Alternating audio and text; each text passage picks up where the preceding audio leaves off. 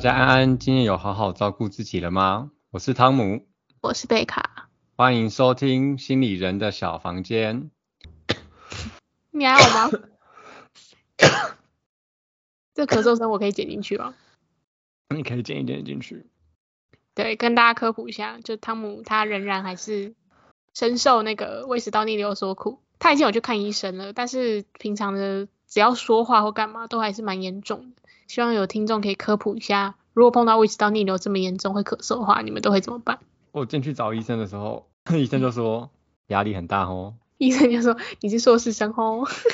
我说对，然后他说怎么了？我说因为我在读硕士。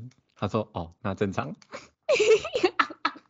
但这个时候我我也试过很多偏方，像我的偏方就是吃苏打饼干。那是我推荐给你的，因为我之前有胃食道逆流啊。没有，我前面就在吃了，不是你吃完饭要躺下来吗？没有啊，但是我三餐非常的不正常，因为我我都是会做，比方说上班上到一半时间，然后事情做完我才会吃东西。我打工啊，就是我才会吃东西，或者是帮老师做研究，事情没有忙完就不会吃东西。嗯，我觉得就是因为，说明就是因为你饮食很不规律啊。对我除此之外跟大家说一下，因为我的睡觉非常的短，我一天大概睡个五个小时吧。好好，那那既然先聊了最近的这样状况哈，那我要直接硬插入今天主题。哎，你最近有看什么新闻啊？最近啊，硕士生还想看新闻哦，看论文都来不及了。你没有你没有看吗？有了比较大的新闻我就会看啦。像是什么？你最近看到什么新闻？我最近看到很，我一开始看到很红的是这个国外有一个台湾人很有钱的人，他他把一男一女的看板，美国某个大看板上面。那你知道那是什么事情吗？我大概知道，我我只知道说是国中生的吵架吗，还是怎么样？反正就是其中一个干哥把另外一个男的给杀了。对对对，这刚好就是我今天要讲的主题。结果你居然抢了我的话。但是我不知道那个东西到底是什么东西，我只知道有人死了。但大家不要怪汤姆，他没有关心这个社会性，他真的很忙，不要怪他。对他还是很尊重这这件事件的所有事情。我帮你做个免责声明。因为这刚好也是我今天要讲的主题啦，就是新北的国中割喉案啊。新闻是这样子下标的啦，我就跟着新闻一起下标。那我来简单介绍一下这个案件。她是一名在新北市的国三的女学生，她前往受害者的班级内寻找她的闺蜜的时候，受害者就说：“你又不是我们班的。”这句话是新闻提到的，但是后续因为受害者的家属有提出一个声明，他有更正说，其实受害者当时讲的话是说：“麻烦你不要一直来我们班，你吵到我们了。”他觉得受害者其实讲的是非常的有礼貌以及和缓的，但是这个女学生被赶出教室之后，就对此很心生不满，他就找了加害者，也就是他的干哥哥来理论。干哥哥呢，就跟这个女同学一起到了这个地方，跟受害者起争执，这个争执越演越烈。这个干哥呢，就从他的口袋里面掏出了弹簧刀，攻击了受害者的头部跟颈部，最终就受害者失血过多，然后送医，最后是不治的状况。就是这个案件很令人惊悚吧？我觉得。Oh my god！我国中的时候还在打篮球，他就在玩刀了。其实这件案件本身，我我没有要分析他的什么这个行为，或是没有要讨论太多什么校园安全。我相信这其他东西都有讨论。但是我后续想要主要讨论的是，我不晓得你有没有看到，诶在那个迪卡或是那个 Threads 上面，都有一些网友会翻出女同学跟加害者还有他们的朋友的一些现实动态内容。嗯，我有多少看到，但是我觉得这不是就是网络的乡民们常常会这样子吗？就他们这些朋友们多半是在为这个干哥哥打抱不平，这些干哥哥的朋友们了。他甚至 po 文啊，还有说什么？我看到新闻是写说有刑安，我还不知道什么是刑安，你知道什么是刑安吗？刑安是什么？新奇的刑啊，安安全的安，我还以为是他的名字，你知道吗？我想说怎么就这样把他名字贴出来嘛？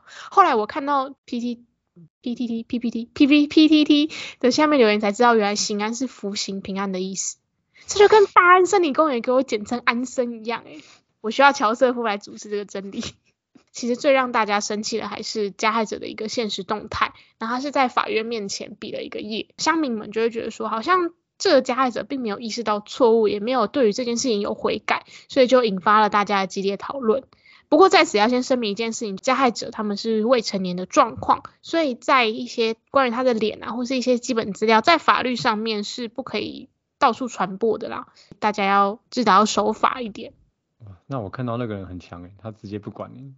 因为你看到的应该就是有一个网红买下纽约时代广场的那个版面，就为了要放这件事情。我听到这件事情真的还蛮震惊的。嗯震惊的点是什么？就是会会觉得说他有有人在他面前走了，然后他好像不是那么的在意，然后他比较在意自己的状况，或者嗯甚至是说在意平安、福星平安的部分，却没有去嗯思考到真的一条生命在你面前离开了这样子的状嗯，多严重。那你有想到什么吗？看到他这样的情形，我其实觉得第一个想法就是说，这个孩子怎么这么坏？他为什么没有思考过后再做这些事情呢？嗯对，嗯，怎么会这么冲动呢？冲动控制比较差一点，这样子。对啊，都没有人教他应该怎么做吗？刀带嗯来了就一定要用吗？这样子会觉得他是一嗯个嗯坏孩子，一个不好的人。嗯，那我其实比较想要讲的事情是，根据这个状况，我想到的是我最近在学的心理病理学的一个章节，他就在讲行为规范障碍症。嗯，在开始讲之前，还是要再讲一个免责声明。我们真的很怕出事。我们两个不是医师，我们两个目前也不是什么医事人员，我们更没有实际的接触过这些当事人，所以我们没有办法下任何的诊断。我们所有的一切都只是依照新闻上跟网络上的资讯做推测而已，所以实际的情况，它是或不是，还是要依照医师说的为主。对，不要骂我，我只是依照现况去看到，我觉得我看到的是这个层面的东西，真的很怕被骂。不要骂我们，骂我们我们就要休学了，好不容易考上还要休学。只是想要休学的一个理由而已。大家快来骂我们。对，那我觉得现在要讲那个行为规范障碍症。对啊，什么是那个？那你有听过反社会人格吧？有有，我有听过反社会人格，这个新闻常常报啊，他的反社会人格又杀人了。听说嗯罪犯有反社会人格。对，或是现在这个事件的时候，下面有人留言说这个人是不是反社会人格这样子。不过我科普一下，因为蛮多人留言的，可是因为这一件事件的当事人们，他们都只有过三，也就是才大概十五六岁，他们甚至还没有满十八岁。那反社会人格的话，它的一个必要的条件诊断准则是写说他必须要年满十八岁，所以我们这边不讨论他是或不是反社会人格这件事情。对，我们现在要讲的还是在关于 DSM-5 里面，针对一些青少年儿童的状况的行为规范障碍症，也就是所谓的 conduct disorder。你有碰过一些小孩，就大家会说他是 p 架吗？或是他怎么那么爱顶嘴那种小孩，嗯，或者你有亲戚的小孩有这个状况吗？就是死小孩哦。但其实大部分的小孩都多少会有一些反抗行为啊，就像我跟你有的时候也会想要跟长辈或是跟父母顶嘴是一样的。通常过了一定的发展阶段，例如说小朋友到一定的岁数的时候，会有一个阶段是他会什么都会说不。哦，不要不要骑，对对对，不要不要吃哦！你今天要吃饭还是吃面？他说我不要吃，或是你今天要吃饭饭嘛，我不要吃。你要不要穿裤子？我不要。再来第二个发展阶段就是那个青春期啦，大家应该知道吧？青春期的时候，你就会觉得说，为什么爸爸那么臭啊？为什么？为什么妈妈那么爱碎碎念之类的，类似这种状况，嗯，你会出现这些想法。嗯但通常你只要度过这个阶段，就像我们现在去回想我们的青春期，也会觉得我们那个时候怎么这么冲动，或是这么失控，是一样的道理。可是如果这个状况越来越严重，例如说这个严重是可能会达到一些违法，甚至是没有办法适应学校，可能会靠违反家庭的规则等等，就要考虑这个孩子或这个青少年是不是有行为规范障碍症。嗯，好，我只记得我小时候有去便利商店跟旁边的杂货店偷东西，这样算违法吗？那你有很多次吗？很多次吗？大概没有到很多次啊，大概五六次啊，因为后来被抓到了。那你为什么要这么做？因为为什么要这么做？这样我们有过法律追诉期吗？他可以起诉你吗？我哎、私下和解，他不能起诉我，我已经被抓到，所以是私下和解。那你是偷什么？我偷玩具啊，可是你为什么要偷？我觉得小时候就只是觉得好玩吧，然后需要吸引别人注意力。那你后来有觉得这件事情是错的吗？还是你当下做的时候觉得这件事情是错的？我当下就觉得他是错的啊、但是我觉得是我只觉得很好玩。你觉得很好哦，很特别欸。我我觉得我以前都没有做过很失控的事情诶，顶多就是我以前不喜欢喝水，然后我会在回家路上把水倒掉，然后跟我妈说我有喝水是一样的。好烂哦，这根本就不算反抗。但是我跟你比起来，我简直是无无恶不作。所以你偷东西的时候是几岁？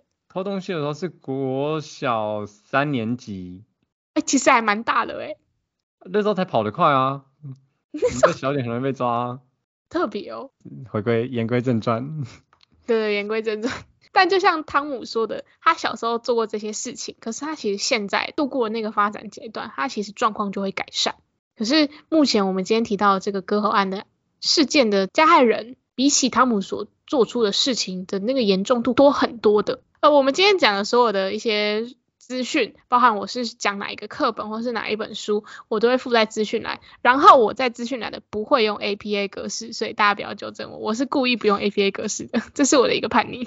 如果有人在下面留言说我是教授，我是你的教授，可是那个不是我的论文啊，他他没办法管我。OK。DSM-5T 啊，它是精神疾病的诊断准则手册，它里面就会列了所有精神疾病明确的诊断，你必须要符合这些东西，你才可以说你是什么什么样的疾病，但是还是要依照医生诊断为主啦。就例如说，大家最爱说说我是不是有强迫症，但其实强迫症有很多诊断准则，你要看你有没有符合这样子。嗯。那我们今天要讲的就是行为规范障碍症。其实因为 DSM-5TR 关于行为规范障碍症，它的诊断准则还蛮长的，我就列了几个我觉得加害者有的行为。那它的一个最主要的概念是你必须要在过去的十二个月内要符合三项，而且在符合的这些项目里面的，你的六个月内必须要有一项。那我这边列出了我觉得加害者有的行为，第一个是他经常引发打架，或是曾经使用可以严重伤害人的武器，像是棍子、砖块、玻璃、刀。破瓶子、枪，这次事件的加害者，他用的就是弹簧刀，有符合这个情况，或是他曾经对他人有残酷的身体凌虐。那这个凌虐，我其实有一点不太知道他的凌虐到什么样的范围。不过我看新闻的形容，他的现场是这个加害者，他有对这个受害者，不论是割脖子，还有甚至是捅头，还有身体，就其实还有蛮多部位，他都有攻击他的，或是他不顾父母的阻止，经常深夜在外游荡等等。这些就是我觉得他有符合的一些诊断准则。其实我觉得还要讲一个，是他 TSM-5TR 里面有一个特别著名的部分是有利社会情绪不足。不晓得他们有没有听过？这个我没有听过。有利社会情绪，它的原文我就不念了。它的意思就是说，这个情绪其实是会帮助他生活在这个世界的、这个社会的。我觉得白话文的理解是这样子。嗯。所以如果这个人的有利社会情绪不足的话，其实会让他无法适应这个社会。有，这样我听懂。那他的有利社会情绪，他这边就列了几点。第一个是缺乏懊悔或是罪恶感，他指的是你做错事的时候，你不会觉得这个是不好的或是愧疚，你对这个事件的本身不会有任何的感受，而且毫不在乎这些后果。嗯，而且他这边还特别排除了，例如说，假设今天汤姆欺负了同学，然后老师罚汤姆抄了心经，那汤姆就觉得说，哦，可恶，我为什么要抄心经？哦，好可惜，我怎我居然抄了心经，很懊悔这件事情的话。他其实也不能算是你，你拥有这个罪恶感，你其实只是对这个惩罚事件的本身出现了罪恶感而已。嗯，就像那个汤姆之前跟我提过的，有些人说哦偷东西，然后我就进去关，我出来之后还会继续偷，因为我觉得我已经负责任了。哦，对，一码事归一码事啊，就有点像那种感觉。我偷了，我负的责任就是我被罚。但不代表我不能再偷，有点像这种感觉。有些罪犯都这样想。第二个是冷酷无情，而且缺乏同理心，就是你不会在意他人的感受，只会在意说这个行为会对我造成什么影响。你你只想到你自己，对你没有想到别人。第三个是不在意表现，就是他不在意在一些学校、职场或是重要活动上面表现不好，或是表现的差强人意这样子。纵使他知道。有别人会对他有这些期望，或是他自己可能有对这些期望，他也不会去努力把这件事情达成，而且他会把他不好的表现可能怪罪到其他人身上。嗯，这是我觉得那个干哥哥他有的情况，不晓得汤姆你觉得呢？我觉得最后一个那个不顾父母阻止，经常在外深夜在外，这个不太清楚了，但是其他的以新闻的内容来说都有出现过。包含就是他这件事情，他们犯下这些杀掉人的事情之后，他们确实表现出来的状态就是没有悔意啊，可能还在法院前面比业啊。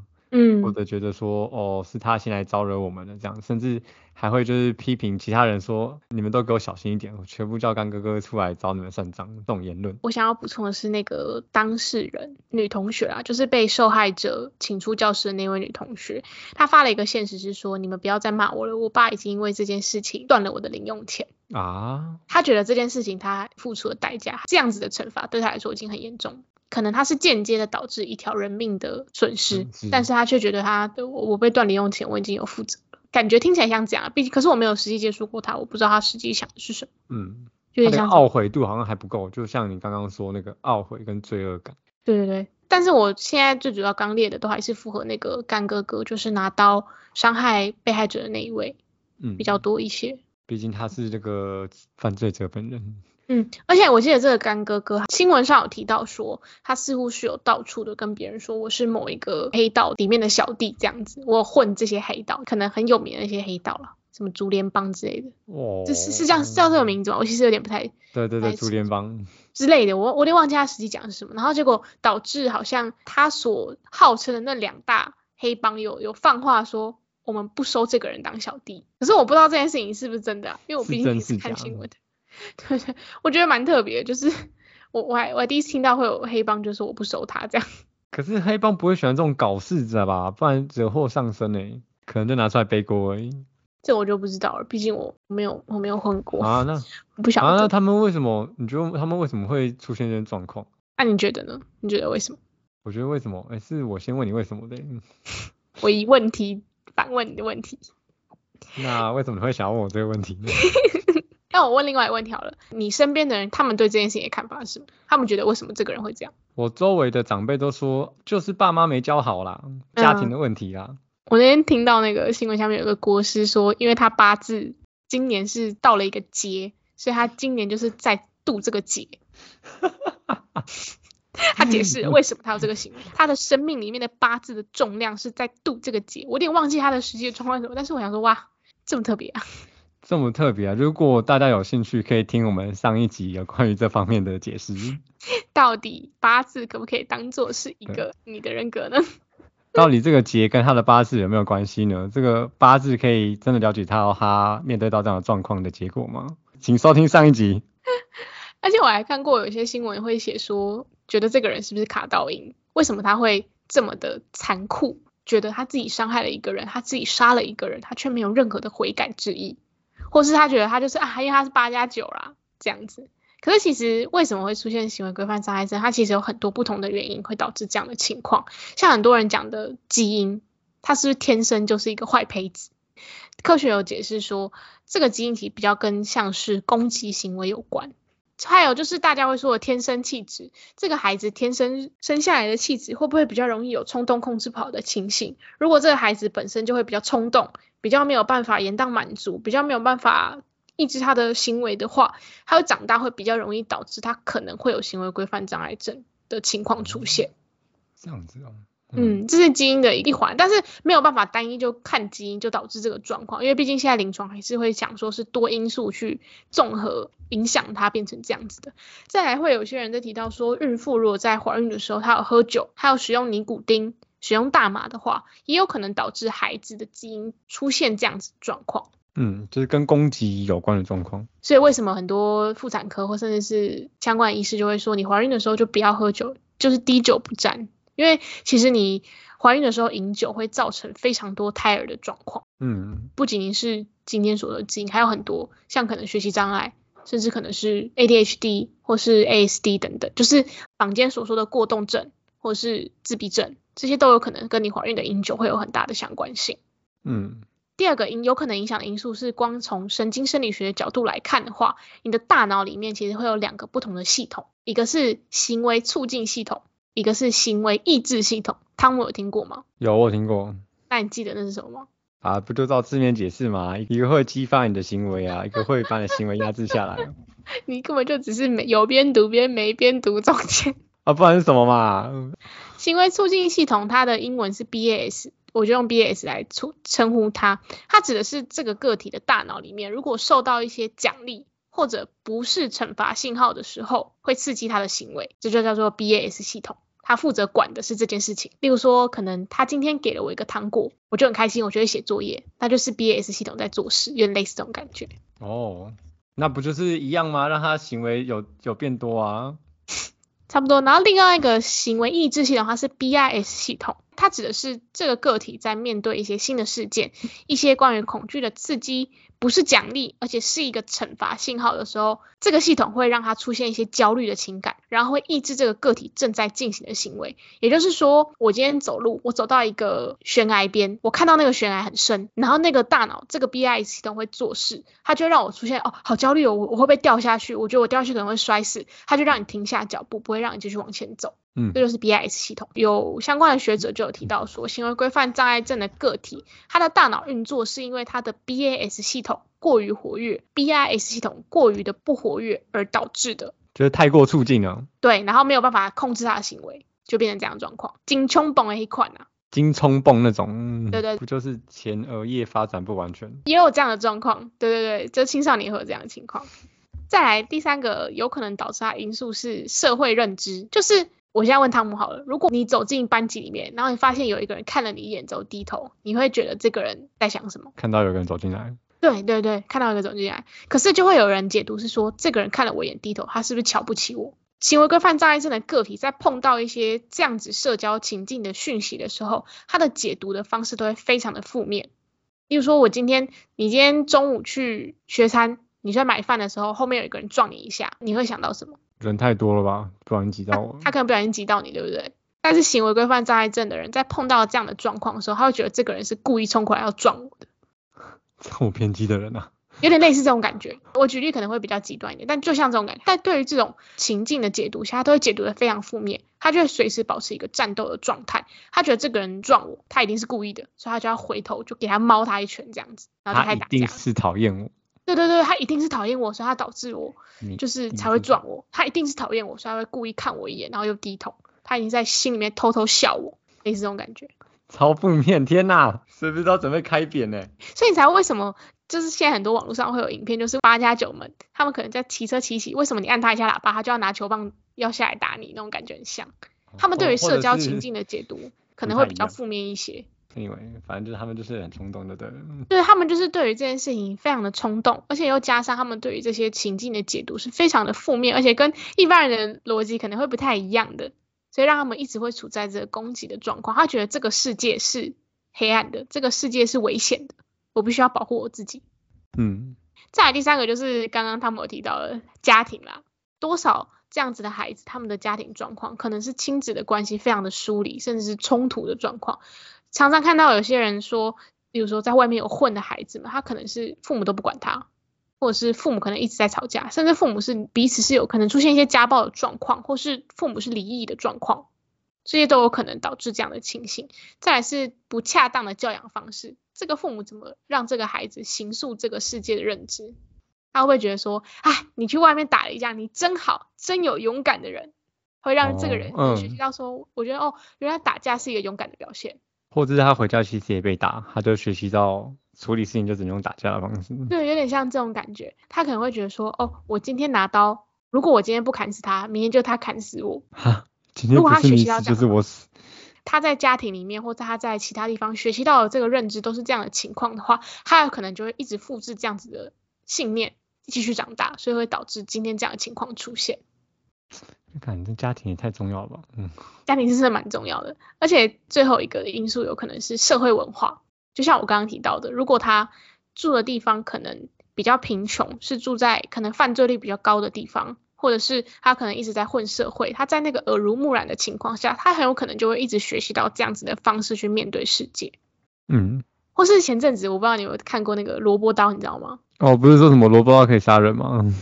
萝卜刀会让什么小学生受伤哦？嗯，他其实在就心理学上有讲到是一个短期的诱发因素，因为萝卜刀的玩法可能是他玩出来之后，他可能会去捅别人，他可能会学习到这样子的方式是攻击别人，这是学者们觉得的看法，它是一个短期诱发的因素。代表说他可能学到这种方法之后，他以后常常会用这样的方式去对其他人。对对对，有可能。然后或者是嗯长期的诱发因素，可能就像我刚刚提到的，他可能长期觉得这个世界是黑暗的，这个世界可能是充满攻击性的，所以我就必须要用充满攻击性的方式来应应，不然我就会被欺负。嗯嗯，就是我要我要保护我自己。嗯，有点像这种感觉。所以行为规范障碍症出现的原因，可能就是我刚刚提到这些东西，基因啊，那个脑中的那个 B B S 系统啊，社会认知啊，家庭啊，对社交情境的解读啊，他住的地方啊，这些情境可能综合起来，就会影响到让他出现了行为规范障碍症。嗯但这样听起来好像你刚刚讲那些很多东西都不是他能够控制的。嗯，可能对，也可能不对啦。比方说，就是我觉得先天有可能会导致他容易出现冲动的行为，但是也不是说哦，贵州怀尿尿就没有办法救，也不是这样。像治疗方面的话，很多人都会倾向于怎么样去面对这样子的孩子，必须要从不同的面向来进行协助。嗯，汤姆觉得可能会有什么面向？我觉得就是从家庭吧，就是找他们家人一起来讨论我们平常在家里面状况是怎么样的，他是不是在家里面学学习到一些不适当的人际相处模式？嗯。就至少把孩子的环境先改善，他可能也不会再受到多余的伤害。嗯，对对，这是最主要的一点，就是也是很多关于儿童。障碍症的部分，他治疗都会从家长的部分开始，他改善对这个孩子的教养方式，给予这个家庭需要的协助。例如说，他们家庭经济状况可能真的很不好，所以他们父母必须一直在工作，导致他们没有时间跟孩子相处。那除了改善他的教养方式以外，治疗的方式可能也会倾向于给予他们一些协助，就是说，哎，为什么他工作不好？是因为他找不到工作吗？那是不是可以给这个这个父母一些求职的训练，或是这个父母是不是理财观念不好？那是不是可以教导他们相关的理财概念？这些都是针对家庭可以提供的帮忙。嗯哼。那针对学校的话呢？你觉得呢？学校可以给这些孩子怎么样子的帮助？我以我对学校了解，我觉得学校最多最多就是辅导取向而已。嗯嗯嗯。可能教导他说，在团体社会里面，我们该怎么跟其他同学去相处。嗯。老师透过一个陪伴者吗？第三者的角色，让他知道说别人会不舒服的。其实某种程度上，好像也是强化他的同理心那那个方面的能力。嗯嗯嗯嗯。可能会跟他说，如果是你遇到这样的事情，你也会觉得不舒服吧之类的。嗯，其实汤姆算是说到了重点，就是学校的部分的话，他可以做的事情是增加心理辅导的资源，并且增加一些认知的训练或是社交的训练，让这类型的孩子知道在这样子的环境下。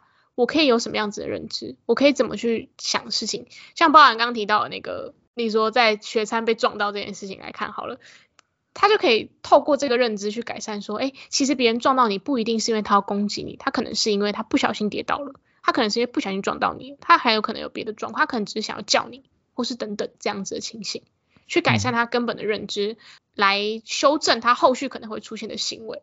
因为如果他没有这么敌意的看这个世界，他可能就比较不会用攻击的方式来应应。嗯，还有一个面向是针对社区，就是他住的地方，你觉得可以怎么做？其实，其实你讲到社区，我会觉得社区是最难的。嗯，怎么说？因为整个家庭的，他们可能在这边已经生活了，假设已经生活一阵子了，他们一生人所有的资产都被绑在这边。嗯，不管他是买的还是租的。他如果是住，代表他没有钱嘛，他没没办法太多能力住到其他不同的地方。嗯，那如果是买的话，代表他资产被绑在这边了，他走不了了。嗯，所以你根本就没办法改善他的呃环境。那以他的状况来说，他可能又没办法被安置到适合的环境。嗯，所以我觉得社区能做的，可能只能跟他说哪些东西我们要辨识说它是危险的。嗯嗯，它会让我们激起我们。不好的反应，比方说可能是遇到八加九或有一些黑道，我们在路上看到的时候，可能要尽量减少跟他们接触。我就至少要让就是当事人本人知道这件事情。嗯，其实汤姆说的也是现在很多家庭碰到的现况，因为如果你住的地方就是充满着这样子犯罪率高的地方，其实很难真的翻身，因为如果你接触到的人都是这样子的人，你很难跳脱这个状况，所以。嗯，其实社区会跟家庭有点像绑在一起的感觉。你如果住的地方充满了黑道的话，那你就是会着重在家庭必须要告诉他，不要跟黑道混在一起，不要晚上逗留太晚，或是你可以用正确的方式去教导孩子怎么认识这个世界。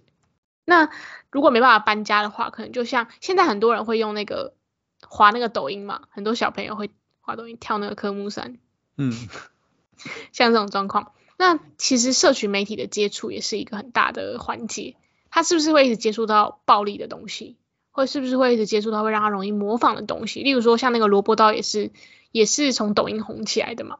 对，那那时候网络上特别多这种影片。对对对，那你要怎么去看孩子看到的东西，筛选孩子能够接触到的资讯，那也是一个核心的部分，去减少这些社区的刺激源吧？我觉得比较像会对减少负面的刺激啦。那是核心的概念。嗯嗯。最后就是针对本人，但其实就跟刚刚学校很像的，着重在例如说认知行为治疗，改善他的错误认知，大概就是这些方向，多方面的进入去协助这个个体，而不是说就觉得他贵州海聊聊就不用管他这样。但是我觉得社会上就是很多人不会思考到这个阶段，因为他们就觉得反正现在就是死人了嘛，你就是要负责就对了。嗯嗯嗯，我不管你那么多，反正就是要负责。但是这个其实背后的含义是非常多元的，就像刚刚贝卡提到的，家庭、我们的社区、我们学校的系统发生了什么状况，那大家只想要负责这两个字而已。嗯，其实这也是我后最后面想要问汤姆的。你听完这样整体的案件，跟我提到有可能他会是这样子的状况的话，你有什么样子的看法？其实我觉得听完我我觉得孩子是无辜的。哪一个孩子？就是其实两个孩子都是无辜的。嗯，那被伤害掉离开我们的那个孩子，他当然就是我们蛮遗憾的。他这么幼小的年轻的生命，然后被另外一个事件波及到，然后离开了世界。那如果我们回过头来说到我们今天讨论行为规范障碍症这疑似有行为规范症这个孩子身上，他其实是没办法选择他出生在哪个家庭，那要受到什么样的教养方式，他有什么样的基因，他要住在哪，这都不是他能够决定的。所以其实某种我我觉得是算感叹跟遗憾吧。嗯，因为你刚刚原本讲那句话其实还蛮危险的，我觉得很容易被延上，比我们所有的集数来说最容易被延上的一句话。OK，反正我我就是一个容易被延上的人。对，所以应该要了解说他整个人的样貌到底发生什么事了。我们这一次固然说需要去处理他，让他负他覆盖覆盖负的责任，但是还有更重要的事情就是我们要用什么方法让这件事情不要再发生？嗯，有什么方法可以不要更再发生？我觉得这是我们需要讨论的事情。嗯，还是贝卡，你觉得有什么你觉得还不错的方法，或你有想到的什么方法吗？其实先回应刚刚看法的话，我跟汤姆的感觉很像。我我知道现在大家看到这样的事件，多少都会觉得说，哦，就一命还一命啊，一定要负责任呐、怎么样子？嗯，我不晓得大家政治立场怎么样，我就我不看政治立场，我单纯提到那个，你知道王婉玉那个时代力量的主席，就是小灯泡的妈妈主席，她有提到过一句话，很多人会说我要一命还一命，可是，在他们的心里，也就是他是受害者家庭的心里。这个加害者的性命跟他的女儿小灯泡的性命根本就不是等值的，根本就没有办法一命还一命。嗯嗯，所以最主要还是我们要知道的事情是为什么会发生这样的事情，是哪个层面出了问题？是这个孩子的家庭吗？这个社区吗？这个社会吗？还是这个学校呢？我们要了解这些背后发生的原因，并且进行一些补强，才是我们现在总统推的那个社会安全网的效用，不是说。哦，我们这个人出来了，那我们就判他死刑，那我们就处理这个人就好了。不是，我们要知道他为什么会出现这个人，我们才可以防范下一样下一个这样子的人出现。看我刚刚讲，你讲到社会安全，我想说好危险哦，要被侧翼出征了。我们刚我觉得很容易，这一集真的容易被出征，各种点都很容易被出征。我我我没有觉得加害者是无辜的，我觉得他确实有做错事的地方，我也没有觉得说哦他就应该要。他就应该被判死刑，或者他就我没有要再讨论 face 或不 face 的问题，我只是想要知道的事情是，除了他要负责任以外，那后续呢？我们要怎么防范下一个他出现？这是这才是我想要讨论的地方。因为大家都知道他需要负责任嘛，但是我们大家还不知道要怎么防止下一件事情出现。因为因为如果人出来，然后就把那个人处理掉，然后假装看不到问题的话，那这跟那个北韩好了，就像之前疫情的时候，大家会有梗图说，哦，北韩确诊人数一，后来确诊人数零的那种感觉很像，懂我意思吗？要出征就出征贝卡，不要出征我。反正我的意思就是说，你不是把这件事情盖起来，你就看不到这件事情。就像两个人谈恋爱的时候，如果你们两个在金钱观上面有很大的差异，他很喜欢大手大脚花钱，然后你就是喜欢精打细算花。你只是短期内忽视这个问题，可是你长期，如果你要跟这个人走下去，你要跟他结婚，你要跟他共组家庭的话，这个问题总有一天还是会浮现的。能等到更大的社会事件出现的时候，我们再来正视问题吧。也不能不能是这样子。如果必须要透过，其实这也是王婉瑜主席他在他的一些核心理念，你不能一直透过不同生命的陨落才注意到这些问题。你要能做的事情是，这个状况出现了，那我们就要针对这个状况可能出现的情形去做改善，这才是核心的价值。嗯嗯，我也这么觉得。对，这才是社会安全网啊。我觉得我们每个人扮演角色不太一样，可能我们像我们就扮演是可以宣导这样的想法，推动这样的想法给大家知道。嗯嗯嗯，我觉得每个人其实都可以做一部分，你你你我都可以是社会安全网的一部分，不是说只有专业人士，不是说只有学校、只有医生、只有心理师才有这样子的责任。我觉得每个人都可以，最主要是你要先从你的思想开始去做改变，或是做推广。像我跟汤姆就是做这件事情，我们力所能及的就是宣导大家可能有这样子的情形导致这样的人，那我们可以怎么去帮助他们？嗯，嗯借借这个机会跟大家讲说，其实每一个层面我们都需要去去思考，而不是从比较单一的方向去看到一个社会事件出现，然后就生气或者是难过。嗯嗯嗯嗯嗯嗯。如果也许会有人喜欢听这类型的话，那我们以后可能也可以做社会事件的剖析之类的，对，突然变得沉重起来了。就是人格方面的之类的。我举例啦，我们可是我们够格吗？不晓得。我们可能不够格，但是我们边缘的程度，我们频道边缘的程度可能也没关系吧。不重复下载次数是就没有破三位数，这样 超级少。三位数这么多哦？我们有二位数诶。哦，真的假的？好，拉回来。那我想要跟听众说的是，最近这样子的新闻，现在其实应该有点没有那么多了，现在应该都还是选举的新闻。如果接触到的讯息会引发你的情绪，例如说你会觉得很容易生气，会开始有点紧张，或会开始有点担心自己会不会遭遇到这样的事情的话，这些情形已经有点影响到你的生活，就请你尽量减少看这方面的讯息了。就像前阵子有蛮多自杀案件的新闻的话，就会请你不要一直看自杀新闻，以免影响到你。嗯，所以如果你听到这里，也其实也是尾声了。如果你到这里觉得很不舒服的话，赶快停下来，不要再听了。去去洗洗澡，喝点热水，去床上睡一觉，去调试你的心情，不用强迫自己一定要看这么多相关的讯息。照顾好自己才最重要。嗯对，没错。好，那我们今天就讲到了那个新美国中歌喉案这个案件，还有我们推测这个加害人可能会有的状况，以及如果我们碰到这样子行为规范障碍症的孩子，我们可以怎么去协助他们，以及我们了解行为规范障碍症它怎么出现的，它是什么样子，还有我们可以怎么做。后面的话就是我跟汤姆刚刚有分享了一些我们两个对于这个案件的想法，还有对于更深的思考的方式的脉络。那就今天就大概到这边，唉，蛮累的，好累哦，真的好累哦。对，那大家这样，晚安，拜拜，拜拜。